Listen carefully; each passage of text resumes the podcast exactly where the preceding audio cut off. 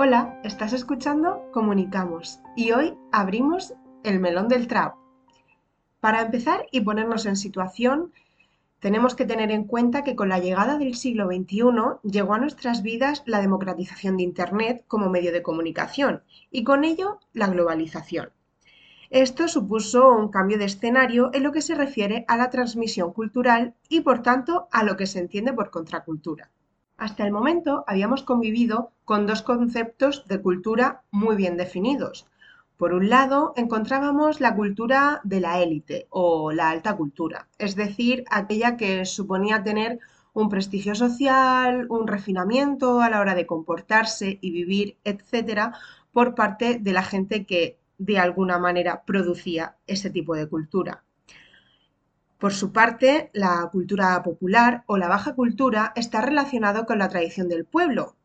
Eran los relatos que pasaban del boca a oreja de padres a hijos, artesanía e incluso la música popular como el jazz.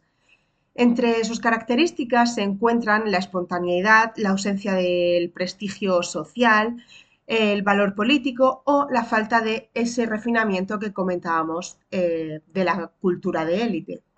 Volviendo al tema de la contracultura, quiero añadir que esta se opone tanto a la alta cultura como a la baja cultura, aunque a veces eh, bueno, se la incluye dentro de, de, esta subcultura que hemos comentado anteriormente. Los estudios más actuales defienden que son movimientos, sobre todo relacionados con la gente joven, que lo único que quieren es buscar un cambio constante. Además, estos nuevos movimientos o expresiones culturales suelen rechazar esa cultura institucional o más establecida que está reconocida ampliamente por la sociedad. Hay incluso quien afirma que la contracultura simplemente se encuentra en un cuestionamiento permanente de las ideas ya establecidas por la sociedad. Viendo estos primeros conceptos, no es de extrañar que ya estemos intentando pensar en cuál de estos tipos de cultura que podemos encontrar actualmente podemos enmarcar el trap. Bien, aunque es cierto que podríamos decir que es una subcultura o baja cultura, creo que mm, se relaciona más eh, hablando del trap de los inicios, de cómo comenzó en Atlanta, en Estados Unidos, alrededor de los años 90, hablamos más de un trap de contracultura. Esto es debido a que sus letras siempre hablan de alguna forma de salirse del sistema que está constituido, de la búsqueda de un sistema normativo diferente, por así decirlo, porque necesitan superar la corrupción de la cultura dominante, constituyendo esto su base principal en la que se mueven. Ya de ahí, pues te pueden sacar letras más reivindicativas, menos quizás algunas, como las que vamos a ver más adelante, pues bueno, que se salen ya un poco de todo esto y tienen tintes bastante machistas y tal, pero yo creo que definiría bastante bien el trap como contracultura. Teniendo el marco principal por el que podemos etiquetar, por decirlo así, al trap dentro de la escena cultural, me gustaría hablar de unos conceptos bastante interesantes de Lipovetsky, quien estudiaba la sociedad posmoderna. Uno de sus estudios más importantes se centra en la importancia que tiene el capitalismo en la concepción y distinción entre esa alta y baja cultura. Lipovetsky analiza una sociedad postmoderna donde la esfera pública se divide llegando a una pérdida del sentido de las grandes instituciones colectivas y formando una cultura totalmente amplia. Esta nueva cultura de Lipovetsky tiene su base en las relaciones humanas. Para él todo se formaba a través de la tolerancia, el hedonismo, la personalización de los procesos de socialización, educación permisiva, liberación sexual, el humor y un largo etcétera. Pero esta nueva fase por la que pasa la cultura plantea un individualismo bastante importante, lo que el autor llama una segunda revolución individualista. Y bueno, ya justo antes de entrar lo que es en el meollo del trap, me gustaría soltar otro concepto que vamos a recoger al final del podcast y es el del capitalismo artístico, un capitalismo altamente financiero, ambicioso, egoísta, que se esconde tras una estética artística maravillosa, very flawless, que esto hace potenciar la dimensión emocional en el usuario, por llamarlo de alguna manera, o sea, en nosotros, la sociedad. Pero ahora vamos a meternos en el meollo ya del trap y bueno, vamos a ir dando varios datos para que entendáis pues por qué yo lo sitúo como parte de la contracultura actual y por qué me parece que encuadra muy bien con, con esta posmodernidad de Lipovetsky, ¿vale? Bueno, para empezar, el trap comienza a usarse a principios de los 90, lo que es el término de la palabra, en Estados Unidos, concretamente en Atlanta, como no, donde todo se cuece en el ámbito musical. Concretamente surge en zonas conocidas por su movimiento de narcotráfico, por ello las letras comienzan narrando pues este estilo de vida de barrio, por decirlo así.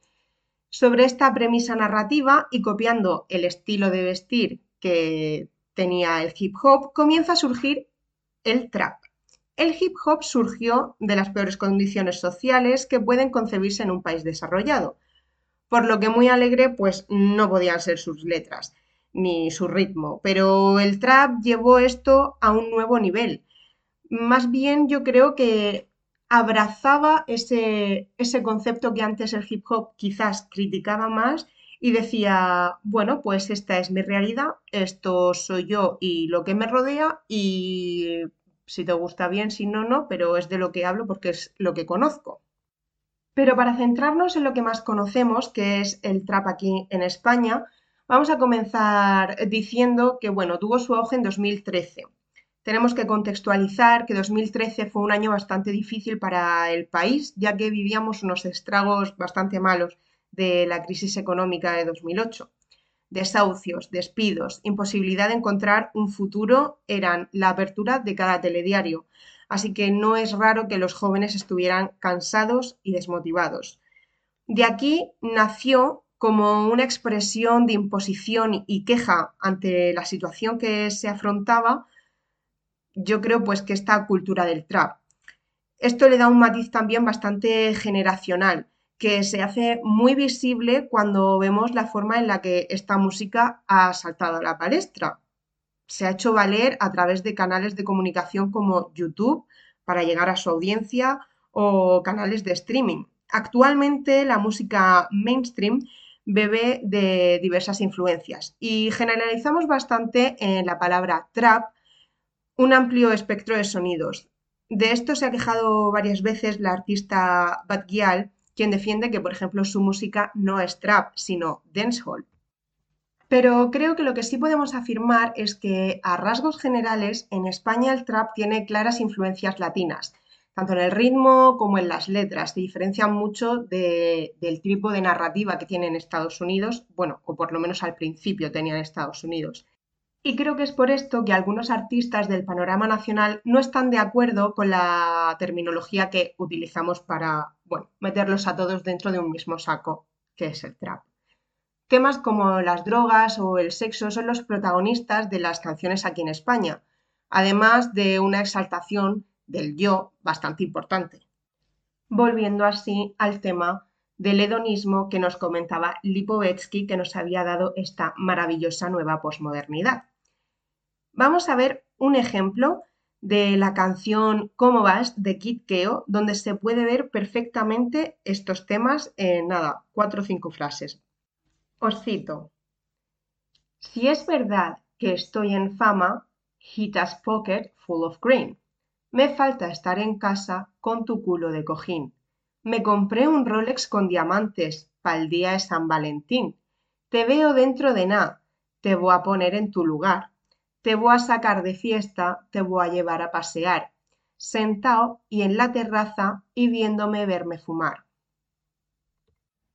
Como vemos, aquí hay una exaltación del yo más importante que tú y que relacionaría bastante bien con unos tintes bastante machistas en el tema de, mm, no sé, te voy a poner en tu lugar, que también podemos relacionar con el sexo, como hemos dicho anteriormente, te voy a sacar de fiesta o tu cometido va a ser verme fumar. Eh, bueno, creo que puedo sacarme yo solita y, creo que tengo cosas más importantes que hacer en la vida que verte fumar. Pero bueno, esto ya estamos entrando quizá en, en una visión personal, pero sí que es cierto que objetivamente hay una exaltación del yo, del dinero y que está bastante clara. Y bueno, el tema del sexo que hemos dicho antes también con tu culo de cojín y tal, que son representativas de las letras del trap en España, bueno, España y Latinoamérica. Eh, vamos a decir que mm, traperos hispanohablantes, ¿vale? Y así mm, todos ahí juntos. Y claro, viendo este tipo de letras, a mí me llama mucho la atención qué es lo que engancha a la gente joven que se supone que vienen de una generación pues mucho más combativa respecto a cuáles son sus derechos sociales, feminismo, etcétera, y, quería saber qué les enganchaba de este tipo de música. Así que por una parte me he informado a través de algunos estudios y artículos y tal que hay publicados y por otra parte he cogido una fuente propia que es mi hermano, mm, que es eh, generación Z total y completa, a sus amigos y algunas primas tal que tengo así que tienen todos esa edad de generación Z y son amantes del trap y les he preguntado qué les engancha de este estilo musical y te dicen que sí que es cierto que no están completamente de acuerdo con las letras, pero que les encanta el ritmo de la música y que sienten que lo que están escuchando al menos es real. O sea, que los cantantes dicen estar contando sus propias experiencias, que son letras reales y por eso las sienten y bueno, pues les gusta. Porque están cansados de un mundo mediático donde todo es mentira, la industria de la música es mentira, es considerada pues eso, un gigante que te absorbe y todas las instituciones en las que se supone que la población debería sustentarse y en las que debería confiar pues han caído moralmente ante sus ojos yo creo y ante los de todos, solo que pues ellos se apoyan en el trap. Eh, bueno, estos artistas se aferran a su lado más millennial y creo que eso es lo que también les hace conectar muy bien con el público joven. Dan la espalda a esa vieja industria, a los medios tradicionales, porque ellos han nacido y triunfado gracias a plataformas digitales, donde eran un poco Juan Palomo. Eh, yo me hago mi base, me hago mi letra y mejor o peor, pero lo subo y así empiezan a seguirme. No les ha hecho falta firmar con grandes discográficas para estar en las principales listas de streaming eh, durante todos estos años, porque creo que, mm, no voy a decir un año concreto porque me lo estaría inventando, pero sí que hace bastante poco en la radio escuché una entrevista a un trapero que dijo que hasta hacía bastante poco tiempo, estoy diciendo quizá dos años o así, las grandes discográficas no firmaban con gente del trap. Otra cosa es que gente tipo eh, J Balvin o todos estos que ya pues eran muy conocidos por el mundo del reggaetón, hayan empezado a hacer pues sus pinillos en el trap. Pero trapero, trapero no había en un Warner Music. Mm, entendemos, ¿no? El concepto. Bueno, sin duda el trap no es nada sin su imagen, creo que esto también lo tenemos todos bastante claro. La apariencia en todo lo que hacen estos artistas conecta de nuevo con esa idea de Lipovetsky del capitalismo artístico, el desarrollo de una cultura donde se incrementa el factor psicológico, el acceso democrático al lujo y el hiperconsumo que han llegado a provocar bastantes desequilibrios internos en la relación del individuo consigo mismo. Creo que aquí ya entraría un poco ese concepto del comprar para ser feliz, para sentirte mejor y que si tengo esto que es de Nike, pues creo que me refuerza más a mi personalidad que si lo llevo de marca mm, Modas Juanita, ¿vale? Bueno, los artistas de trap, a pesar del dinero que consiguen embolsar con sus canciones, parece mantener deliberadamente el mismo lenguaje y los mismos modales que tenían antes de tener Pastuki. pero su apariencia de repente pues te da un giro de 360 grados y comienzan a vestir con firmas pues bastante prohibitivas, con unos joyones que, bueno, es que no le dan los dedos para llevar anillos. Unos cochazos que yo no sé si tendrán realmente, pero que son los amos de todos y cada uno de sus videoclips. Y quería poner de ejemplo una canción de mm, la Zoe que se llama Sugar Mami y que os voy a citar ahora mismo. Tú a mis biches montada en Bugatti, brum. Yo quería el sol, tú la nieve, au. Papi, no sabe lo que te pierde, bitch yo en carro bueno y mansione.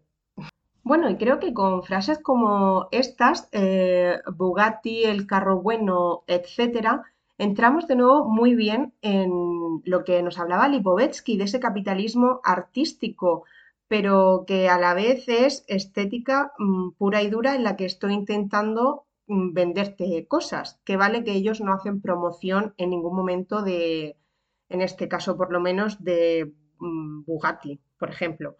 Pero sí que es verdad que es como que incitan a esta gente joven que los está escuchando, el mensaje que transmiten es, yo soy como tú, yo vengo del barrio igual que tú y he conseguido tener todo esto y ahora soy la más guay y ahora soy feliz, que es al final lo que le va a llegar a la gente joven, que son tus seguidores, que son quienes te escuchan y te admiran, porque la gente joven realmente admira a esta gente por lo que ha conseguido. Entonces, bueno, yo ahí tengo mis pensamientos propios de que no sé hasta qué punto esos valores que se están transmitiendo con esta música están bien, pero lo cierto es que eh, la libertad de expresión está en la música y cada uno puede hablar y decir pues lo que le dé la gana. Eso está claro.